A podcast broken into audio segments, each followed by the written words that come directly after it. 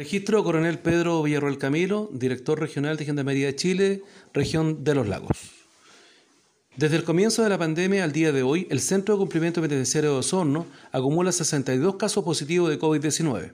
Desde marzo del 2020 hasta el 2021 hubo solo 6 casos, que corresponden a personas que ingresaron a la unidad en calidad de condenados o imputados y siempre estuvieron aisladas cumpliendo su cuarentena correspondiente sin mantener contacto con el resto de la población penal.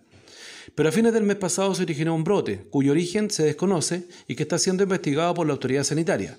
En este brote se produjeron 56 contagios, 37 de los cuales están activos, los restantes 25 ya, ya están recuperados luego de cumplir su cuarentena.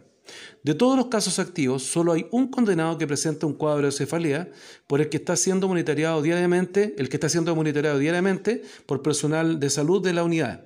El resto no ha presentado síntomas o se encuentra en perfecto, y se encuentra en perfecto estado de salud. Este brote de COVID-19 ha encontrado al CCP de Osorno en muy buen pie, toda vez que fue la primera cárcel del país donde se vacunó a toda la población penal y a los funcionarios con las dos dosis de la vacuna correspondiente. Ese efectivo trabajo de inoculación nos ha permitido enfrentar esta situación sin mayores problemas de salud para las personas privadas de libertad que están bajo nuestra custodia.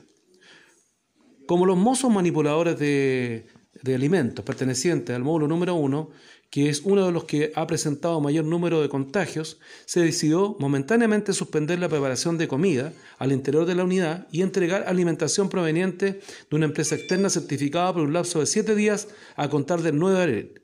Situación que